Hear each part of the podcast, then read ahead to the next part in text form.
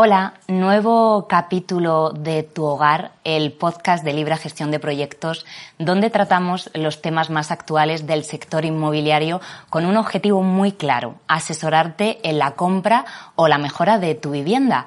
A lo largo de los distintos capítulos que hemos ido desarrollando, hemos contado con los mejores expertos con el objetivo de darte información práctica precisamente para que puedas tomar una decisión en las mejores condiciones. Hablamos de temas que forman parte de nuestro día a día, como puede ser las hipotecas, el alquiler, la compra de una vivienda, pero eh, que a veces son confusos o no tenemos toda la información clara. En el tema de hoy, que es sobre la vivienda protegida, yo creo que sucede algo parecido. Es un tema que lleva con nosotros mucho tiempo, pero todavía genera muchas dudas. Por eso nos hemos buscado a un buen experto que vuelva a estar con nosotros. Él es Miguel Palmero, director general de Libra Gestión de Proyectos. ¿Qué tal? Hola, buenas tardes. Muy bien. Hola de nuevo, que repetimos en esta ocasión. Muy fácil. ¿De qué hablamos cuando decimos vivienda de protección oficial? Bueno, la vivienda de protección oficial es eh, una categoría de vivienda que lleva muchísimos años, ¿no? lleva más de 50 años, más de 60 años eh, en el mercado, con diferentes regulaciones a lo largo de todo este tiempo. Eh, en este momento nos referimos a aquellas viviendas que se construyen sobre suelos que están específicamente pensados para ese tipo de vivienda. En el desarrollo urbanístico de las ciudades, en los nuevos polígonos de las ciudades, normalmente eh, hay eh, entre un 30 y un 50% de los solares que se dedican a uso residencial que los gobiernos regionales, las autonomías, lo dedican a este tipo de vivienda, vivienda protegida. Y cuando hablamos de vivienda protegida, hablamos de una vivienda que se construye con un diseño, un precio, un tamaño y dirigido a unas familias con unas condiciones determinadas. Hablamos de diseño porque son viviendas que buscan una cierta calidad. O sea, se, protegen con una cierta calidad.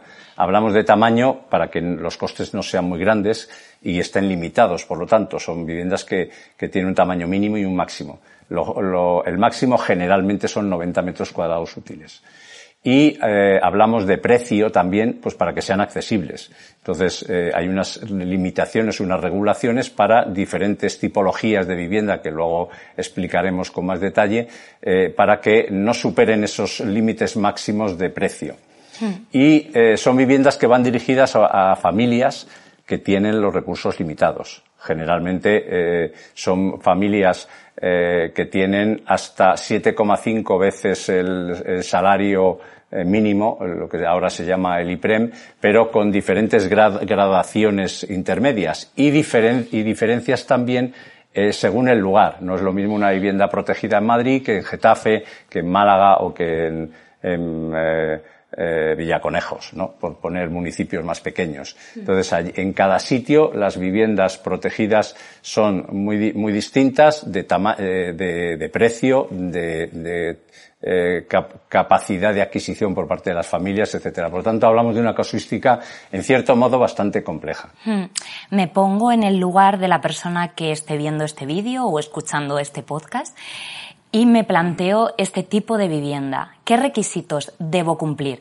Estaba señalando alguno, pero por verlo de manera más práctica, ¿qué tengo que, observar? Bueno, primero hay que eh, distinguir diferentes tipos de, vivienda protegida. Hmm. Eh, aunque el Estado regula la vivienda protegida, la que, la que digamos propicia el propio Estado, eh, o regula el propio Estado, cada una de las comunidades autónomas tiene su propia regulación. Al final estamos hablando de 17 regulaciones diferentes, ¿no? Pensando en cada, en cada municipio de forma diferente también. Y hay eh, tres tipologías básicas de, de, vivienda protegida. La que llamamos de régimen especial, que son viviendas que tienen el módulo de, repercusión del metro cuadrado útil más bajo y son eh, viviendas que van dirigidas a familias con menos de 2,5 veces el, IPREN. El IPREN es el antiguo salario mínimo interprofesional. Ahora estamos hablando de unos 7.900 euros al año.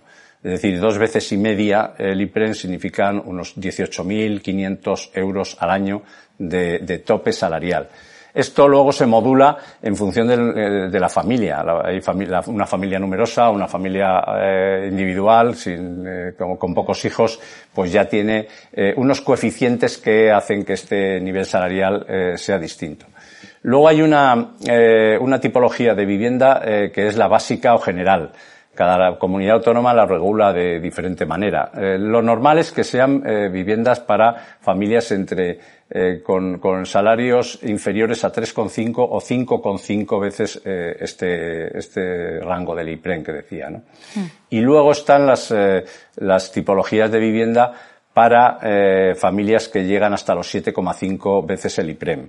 El 7,5, por, por, por, dar ese dato, pues estamos hablando de unos 56.000 euros eh, para una familia básica, ¿no? Una familia numerosa, pues sería un poco mayor, ¿no?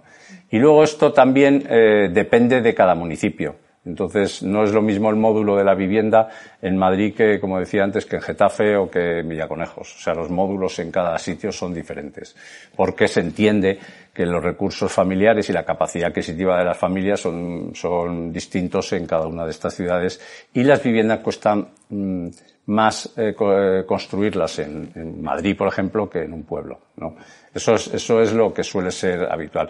Por lo tanto, eh, tendríamos estos tres tipos básicos de, de, vivienda en cada uno de los municipios de España ¿no? Mm. y eh, dirigido a cada uno de esos grupos familiares. Y por lo tanto, respondiendo un poco a la pregunta de, de qué requisitos personales tienes que tener, pues no puede superar esos ingresos. Por lo tanto, una persona que gane 100.000 euros al año, pues no va a poder comprarse una vivienda protegida. Y es lógico, ¿no? Eh, y eh, el, otro requisito básico que las familias deben cumplir generalmente es carecer de otra vivienda.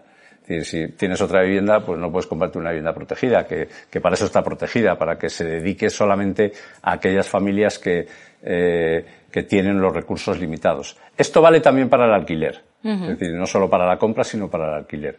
Que ahora, por ejemplo, pues la, la vivienda en alquiler protegida se está fomentando mucho más, ¿no? Que lo, lo, que se fomentaba anteriormente. Qué interesante eh, agregar esto, la vivienda en alquiler protegida. Imaginemos que cumplo estos requisitos a los que hacía referencia. ¿Dónde y cómo encuentro vivienda protegida? Pues no es fácil, porque no hay un portal inmobiliario como hay un portales inmobiliarios hoy día para cualquier cosa. No hay un portal inmobiliario de la vivienda protegida. Y por lo tanto, eh, uno depende de, de, los ingresos que tenga, si son, no son muy altos. Lo suyo es que se dirija al ayuntamiento o a la empresa municipal de vivienda que, que, eh, eh, que, lo que hace son viviendas para los estratos eh, económicos de ingresos más bajos y se dirige allí para ver qué, qué, está haciendo. Si está haciendo vivienda protegida de régimen especial, pues eh, y puede acceder a ella, ver qué promociones está haciendo en cada sitio eh, en ese momento y eh, apuntarse, es decir, este, inscribirse en, en, el, en el ayuntamiento. Si eh, el siguiente escalón, pues para viviendas un poco más caras, que suele producirlas eh, los promotores privados y, sobre todo las cooperativas, ¿no? Pues es dirigirse a los portales generalistas que suelen tener un apartado específico para la vivienda protegida o te puedes dirigir directamente al promotor. Nosotros, como gestores de cooperativas que hacemos mucha vivienda protegida, pues tenemos dentro en nuestra página web pues eh, nuestras promociones, ¿no? En este momento, por ejemplo, Libra está haciendo pues eh, eh, casi 200 viviendas en, en Valencia, estamos haciendo eh, casi 50 viviendas aquí en Madrid. Como hay, digamos, hay, es muy difícil encontrar suelo para hacer ese tipo de viviendas, pues estamos haciendo poco. Durante muchos años hemos hecho mucha vivienda protegida. Vamos a hacer más de 300 viviendas protegidas en Málaga. Entonces, allí donde, donde eh, podemos, eh, hacemos vivienda protegida. Y muchas gestoras de cooperativas también. Entonces, no es fácil encontrar eh, vivienda protegida. No se produce mucha vivienda protegida en este momento, porque, bueno, España es uno de los países que menos producción de vivienda protegida realiza en comparación con países europeos. Estamos en un nivel de producción muy bajo, por debajo del 10% de la producción de viviendas protegida, mientras que en otros países en Europa pues están por el 20 o más del 20%, ¿no? Y, Y luego, mm, claro, tú eh, solo puedes eh, acceder a una vivienda protegida en tu municipio, donde estás empadronado. Tú no puedes comprarte una vivienda protegida eh, en, Málaga, en por Málaga, ejemplo, si por vives ejemplo, en Madrid. ¿no? Porque, entonces, y, luego en muchas comunidades autónomas eh, existe lo que se llaman los registros eh, municipales o registros públicos de demandantes de vivienda que es un requisito básico normalmente estar inscrito en ese registro para poder eh, acceder a una vivienda de protección, como requisito previo. Incluso, te diría, en Andalucía, por ejemplo, yo, yo soy un promotor que quiero hacer vivienda protegida y tengo que pedirle al registro de demandantes del Ayuntamiento de Málaga que me dé una lista de, potenciales compradores de, de, vivienda protegida y para, para yo aplicarla en mi promoción. O sea, yo no puedo libremente coger a uno que pasa por la calle y decirle te vendo una vivienda, ¿no? Entonces, hay sitios donde está muy regulado, hay sitios donde está menos regulado. Eh, si, si, te dijera eh, un dato concreto, en España eh, el 50% de los grandes municipios y de los eh, capitales más importantes no encontrarías una vivienda protegida. Ah. En, y no te digo municipios más pequeños, ¿no? municipios medianos o más pequeños. es una, por lo tanto, hoy día una producción que es escasa. Eh, lamentablemente porque, porque la necesidad de, vivienda protegida, es decir, de vivienda para gente con, con recursos eh, económicos más limitados, pues es muy alta. Eh, y sin embargo, pues las oportunidades que hay en el mercado no son tantas. Lamentablemente. ¿Cuáles serían las desventajas y ventajas de este tipo de viviendas? Pues eh, la mayor ventaja es el precio, porque obviamente eh, son precios por debajo de mercado. No siempre ha sido así, porque en la crisis del 2008, por ejemplo, eh, esa crisis financiera, todos los precios de la, de la vivienda se vinieron abajo. Y en muchísimas ciudades, incluida Madrid, el precio, tú podías encontrar una vivienda libre por debajo del precio de la vivienda protegida. En Madrid, por ejemplo, el módulo de vivienda protegida no ha variado desde el 2004. O sea, sigue siendo hoy día el mismo, el mismo módulo, el precio máximo. ¿no? Una cosa un poco difícil de entender porque la, producir vivienda, pues sí, el coste de producir la vivienda es cada vez mayor, ¿no? Lógicamente. Pero hemos, hemos pasado por esa situación. Precios de vivienda protegida más caros que los precios de la vivienda libre. Hoy es cierto que en la mayor parte de, los, de las ciudades, pues el precio de la vivienda protegida es más barato. Y esa es la gran ventaja. Eh, está eh, sucediendo una cosa ahora distinta en, el alquiler, y es que ahí sí que están las administraciones apostando mucho por ayudar al alquiler. De hecho, el Estado tiene una, una norma de, de, dar ayudas hasta el 50% del alquiler de, en las viviendas protegidas de los jóvenes. ¿no? En, el caso de la compra, pues eh, muy poco, solamente a, promoción de viviendas en municipios por debajo de 5.000 habitantes. Por lo tanto, en las grandes ciudades, en las medianas ciudades, no existe ayuda para la compra. Y la única ventaja, como digo, es el precio. Si el, el precio, cuando es menor que el de mercado, pues es una ventaja, lógicamente. Hmm. A veces, eh, no nos gusta que una casa sea para siempre, ¿no? Entonces, si yo consigo una casa de protección oficial, ¿puedo venderla o alquilarla? Alquilarla sí la puedo, eh, en algunos casos pidiendo autorización a un precio máximo, porque es, eh, la vivienda está, digamos, catalogada como vivienda protegida y no puedo pedir más que lo que el, módulo me permite. Pero, y vender, eh, si las viviendas de protección tienen un periodo eh, eh, en el cual eh, está sometida a ese, al régimen de precio limitado. En, depende de la tipología que hablaba antes, pues hay viviendas que, cuyo precio limitado dura siete años, otras diez, otras quince, otras treinta. Mm, depende de la autonomía también. Eh, o sea, esto, esto es una casuística muy, muy, muy distinta y hay que mirar en cada municipio qué, qué es lo que le toca ¿no? a la tipología de vivienda. Eh, si estás dentro de ese rango de, permanencia o de vigencia del régimen de protección, pues tienes que pedir autorización para venderla y la puedes vender al, precio máximo que te permite la normativa. Si ya has superado ese límite, pues ya puedes venderla libremente a quien quieras.